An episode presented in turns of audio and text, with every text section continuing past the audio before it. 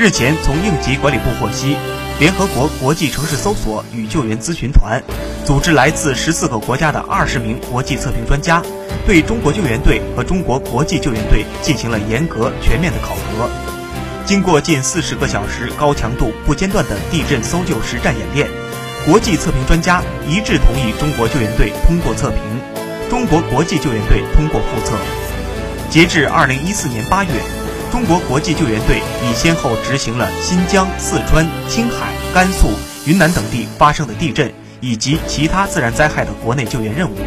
实施了赴阿尔及利亚、伊朗、印度尼西亚、巴基斯坦、海地、新西兰和日本等国际救援行动，